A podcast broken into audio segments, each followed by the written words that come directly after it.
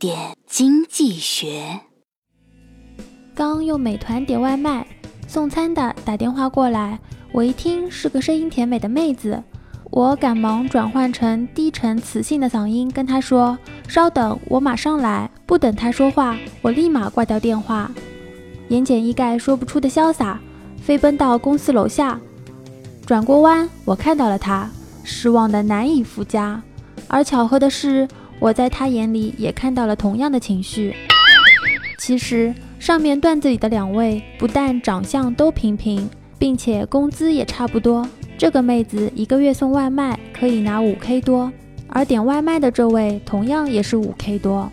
换个角度想，我们会发现，和我们同龄的人工资虽然高低不平，但其实都不会差距太多。据悉，我国居民收入差距保持逐步缩小的趋势。从数据看，城乡居民的收入倍差。从2015年的2.73下降到2016年的2.72，也就是说，大多数人的生活水准都是差不多的，所以谁也不用羡慕谁啊。